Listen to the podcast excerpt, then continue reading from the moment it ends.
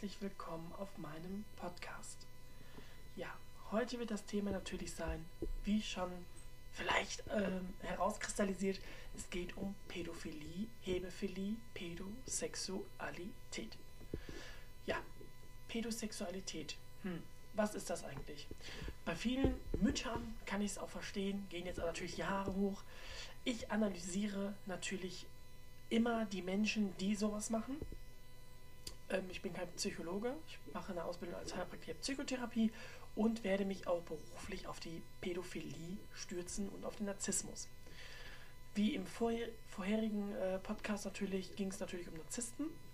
Heute gehen wir ein Stückchen weiter zur Pädosexualität. Hm. Ja, Pädosexualität, Pädophilie, die Definition. Was ist das eigentlich? Der Begriff Pädophilie stammt tatsächlich aus dem Griechischen und bedeutet Kinderliebe. War mein gerade mein Handy am Bimmeln. Mitten im Podcast. Hat die auch noch nie gehabt. Auf jeden Fall kommen wir da zum Thema zurück. Tatsächlich kommt das aus dem Griechischen und bedeutet ursprünglich so viel wie Kinderliebe. Was natürlich auch sehr fokussiert auf das Thema natürlich auch evoluiert ist. Liebe zu Kindern. Doch das alleine ist der heutige Zeit nicht mehr damit gemeint im Gegensatz zu der Pädosexualität. Versteht man unter Pädophilie ausschließlich, das ist jetzt ganz wichtig, die sexuelle Neigung als solche, nicht die tatsächliche ausgelebte pädophile Sexualität. Das sind nämlich zwei unterschiedliche Paar Schuhe. In der Sexualmedizin und in der Psychologie spricht man von Pädophilie erst dann, wenn ein, äh, wenn ein Erwachsener oder ein älterer Jugendlicher am Ende der Pubertät zu Kindern sich zu Kindern hingezogen fühlt, die selbst noch nicht in der Pubertät sind. Interessant. Aber man muss natürlich immer die Sachen analysieren. Die Charakteristik, die dahinter steckt, ist natürlich immer mehr als das, was in der Theorie gesagt wird. Ne? Das muss man natürlich auch immer von eins zu eins immer unterschiedlich wiegen. Ähm, Natürlich, des Weiteren geht man natürlich heute davon aus, dass der Betroffene selbst mindestens 16 Jahre alt sein muss, bevor er als pädophil diagnostiziert werden kann und darf. Und auch nur das dürfen Psychotherapeuten, Psychiater und Psychologen.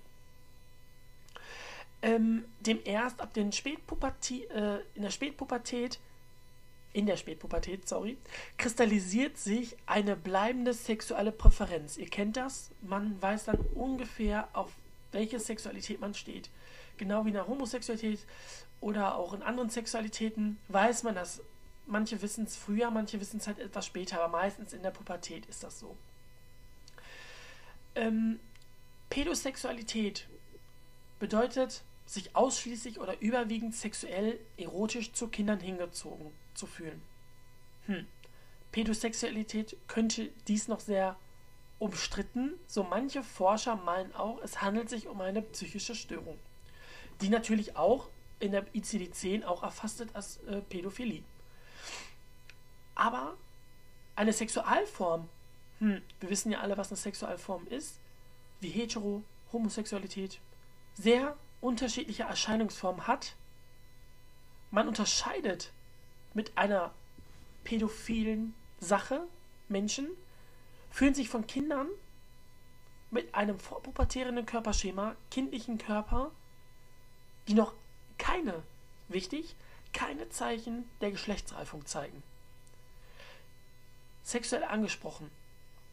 Männer mit einer Hebephilie zum Beispiel, da kommen wir zu Pedo und Hedo, äh, Hebe und Pedo, ähm, fühlen sich von Kindern mit einem pubertierenden Körperschema sexuell ange, äh, angezogen kindliche Körper, die bereits erste Geschlechtsmerkmale der Behaarung oder so haben oder entwickelt haben, zu denen führen die sich sogar hingezogen. Hm, es gab da so ein, müsste ich jetzt mal überlegen, es gab da mal so ein Zitat von einem Sexualforscher namens Professor Schmidt, ich glaube Günther oder Gunther, wird auch bei uns in der Psychotherapie auch erwähnt, sagt zum Beispiel, dass typische Pädophile gibt es gar nicht, sondern dass die Neigungen, wie man andere Sexualformen auslebt oder zu leben hat, in allen möglichen Variationen und Bandbreite auftritt. Hört sich erstmal sehr interessant an. Hm. Pädophile sind Männer, deren sexuelle Wünsche und deren Wünsche nach Beziehung und Liebe, Leute, vorrangig oder ausschließlich auf vorpubertierende Kinder gerichtet sind. Fantasien, Handlungen, spielt nur auf das Kind ab. Wobei diese, muss man natürlich auch sagen, diese drei Bereiche, Sexualität, Beziehung Liebe, wie bei anderen Menschen auch unterschiedlich gewichtet sein können. Ne, können, wissen wir ja nicht. Die Gruppe ist sehr heterogen in Bezug auf das, was Pädophilie begehrt oder zu begehren hat. Und was sie machen, hm, das kann man natürlich unterschiedlich nur auswägen.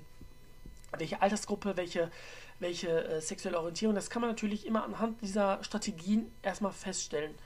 Ne, die Psychologen arbeiten natürlich auch mit einem Cluster der ähm, Bandbreite, die natürlich auch äh, gucken, auf was präferiert er. Auf welche Manipulation, sexuelle Präferation ist er gerichtet. Aber die meisten begehren Jungen oder Mädchen unterschiedlicher Altersklassen unterschiedliche sexuelle Praktiken. Von, das ist sehr interessant, Exhibitionismus bis zur Penetration. Einige haben flüchtige Kontakte mit vielen Kindern, andere wollen mal fürsorglich, mal manipulativ langfristige Partnerschaften sogar mit Kindern. Viele, viele sind auch natürlich rücksichtslos gegenüber Kindern, anderen über Zwang, sehr wenig Gewalt aus. Einige bedienen sich das mafiöse Strukturieren frei, äh, des freien Marktes, der die verbotene Sexualität nicht nur die mit den armen Kindern stattfindet oder brutalisi äh, brutalisiert sind, wie Kinderpornos, Kindertausch, Kinder, ähm, Prostitution. Andere, eine unbekannte Zahl, vielleicht sogar die meisten Pädophilen sind lebenslang oder über langen Perioden hinweg abstinent, belassen ihre Wünsche in der Fantasie.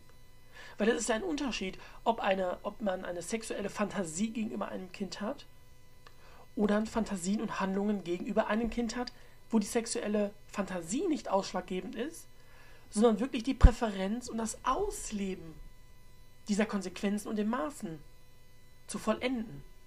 Das muss man trennen. Aber wie gesagt, das abstinente Ausleben dieser Präferenz variiert. Ne? Umweltfaktoren, psychische und Verhaltensfaktoren spielen da natürlich eine große Rolle. Und natürlich an den Mensch selber ähm, großen seelischen Aufwand, ein Verzicht, ver, verzichtsstreiches Leben, könnte man auch sagen. Kurz, Pädophilie ist eine Sexualform, die wie Hetero- und Homosexualität sehr unterschiedliche Erscheinungsformen hat. Hm. Prinzipiell besteht aber dennoch, finde ich meiner Meinung nach, ein Unterschied. Es geht um einen Erwachsenen und ein Kind, was total von der Präferenz abweicht des normalen Menschen. Nicht wie bei Hetero- oder Homosexualität und in etwa gleich starker Partner, die natürlich auch ähm, volljährig sind, besteht eine sexuelle Abweichung von einem Menschen, der 40 ist zum Beispiel und das Kind 16. Im schlimmsten Fall präferiert er Jüngere gerade mal 9 oder 10.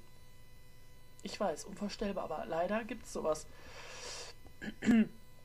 Ich äh, beschäftige mich natürlich mit den Menschen generell. Es ist was sehr Schlimmes, was da passiert was sehr abwechslungsreiches, was diese Menschen natürlich in ihrem Alltag widerspiegelt, aber auch die Handlung und der Art der Konsequenzen, wie man was konditioniert, wie man was anderes verlernt und erlernt. Das ist natürlich immer ein, eine Sache, die wir abweichen müssen. Weder in der Psychologie, auch in der Psychotherapie. Sondern und gleiche Stärken, ganz wichtig, gleiche Stärken macht uns Gleichgewicht gefährdet die sexuelle Lebensbestimmung des Kindes, droht sie zu überfahren. Ist natürlich auch was, was man immer hinterfragen muss. Um die sexuelle medizinische Einordnung der Pädophilie gibt es seit Jahren heftige Kontroversen. Dies zeigt sich schon daran, dass es bis heute keine einheitliche, keinen einheitlichen Sprachgebrauch gibt. Viele kennen diesen Ausdruck auch gar nicht. Pädosexualität, Pädophilie, Hebephilie. Die Fachwelt natürlich schon. Noch nicht in der Öffentlichkeit angekommen. Hm. Umgangssprachlich sagt man natürlich auch, dass pädophile Neigungen generell ähm, sind auch andere Benennungen im Gespräch oder im Gebrauch sogar, bestimmte Wertungen widerspiegelt. Pädophilie zum Beispiel oder Pädosexualität ist natürlich schon ein ausschlaggebendes Wort für das, was die Prägung und die Neigung in der Störung halt ist. Aber hauptsächlich ist das natürlich immer gewichtet von dem, wie man es aufnimmt und natürlich, wie man es auch an sich selbst heranlässt, weil das muss man natürlich differenzieren, ist eine psychische sexuelle Störung. natürlich gibt es auch Pädokriminalität. Ähm, da, das bleibt natürlich nicht aus, man hört so viel in den Medien, Fernsehen, aber niemand erwähnt, warum dieser Mensch so ist.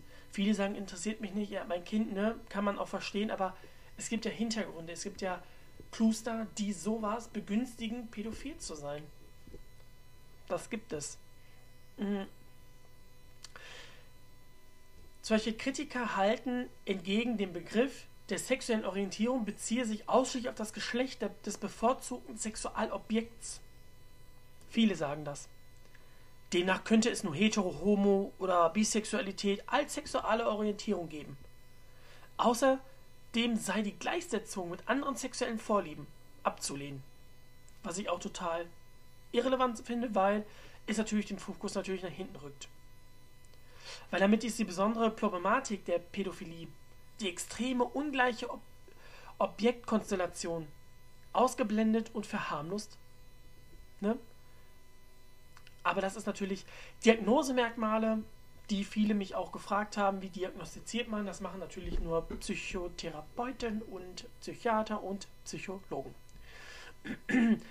Das sexuelle Interesse richtet sich auf das Kind vor der Pubertät, auf das Kind, die sich mit einem frühen Stadium der Pubertät befindet. Das sexuelle Interesse an Kindern ist primär. Das heißt, umgangssprachlich, Interesse an erwachsenen Sexualpartnern ist entweder äh, nicht. Entweder nicht vorhanden oder nur sehr nachrangig ausgeprägt. Ähm, genau. Was gibt's noch? Die sexuelle Interesse als Kind ist zeitlich stabil und besteht nicht nur aus vorübergehend, es überwiegt alles andere, also es überwiegt alle sexuellen Vorlieben, die dieser Mensch hat. Ich weiß, die Zahl, weiß nicht, ob die stimmt, aber laut dem Institut, es gibt dazu keine genaueren Zahlen. Nach Schätzungen geht man ungefähr von 1% der männlichen Bevölkerung aus. Das sind etwa umgerechnet 400.000 Menschen,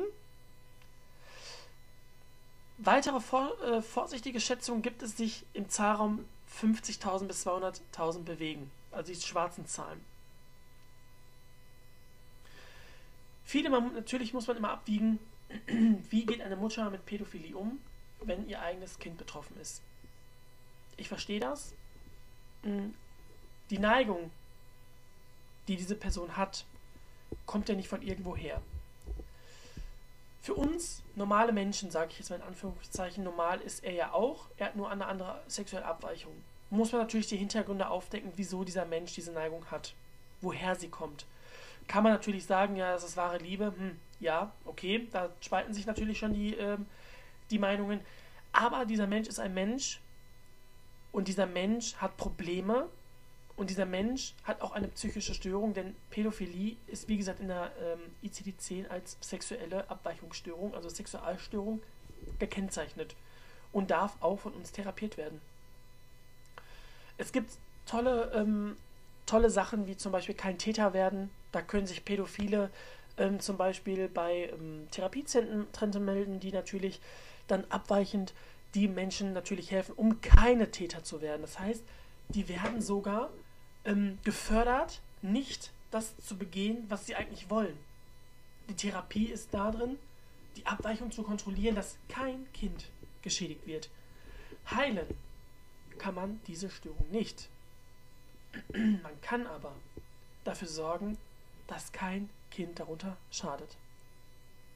Und das ist eine Organisation, wo ich sagen muss, besser so als irgendwo ein totes Kind ein traumatisiertes Kind zu sehen, was total nicht weiß, wo vorne und hinten ist und total in sich gekehrt ist. Man kann sagen, ja, ändert aber nichts.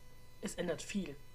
Es ändert in, in gewissen Absichten den Menschen, der hinter dieser Tat steckt. Und natürlich die Täter der Menschen sind ja auch involviert. Und natürlich die, das, das Umfeld dieser Person wird ja auch mitgeschädigt.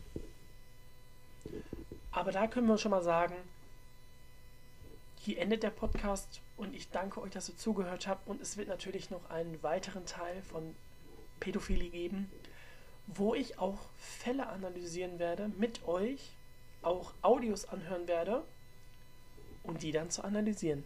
Ich freue mich auf euch und wünsche euch hiermit einen tollen, tollen Tag und bleibt sicher. Tschüss.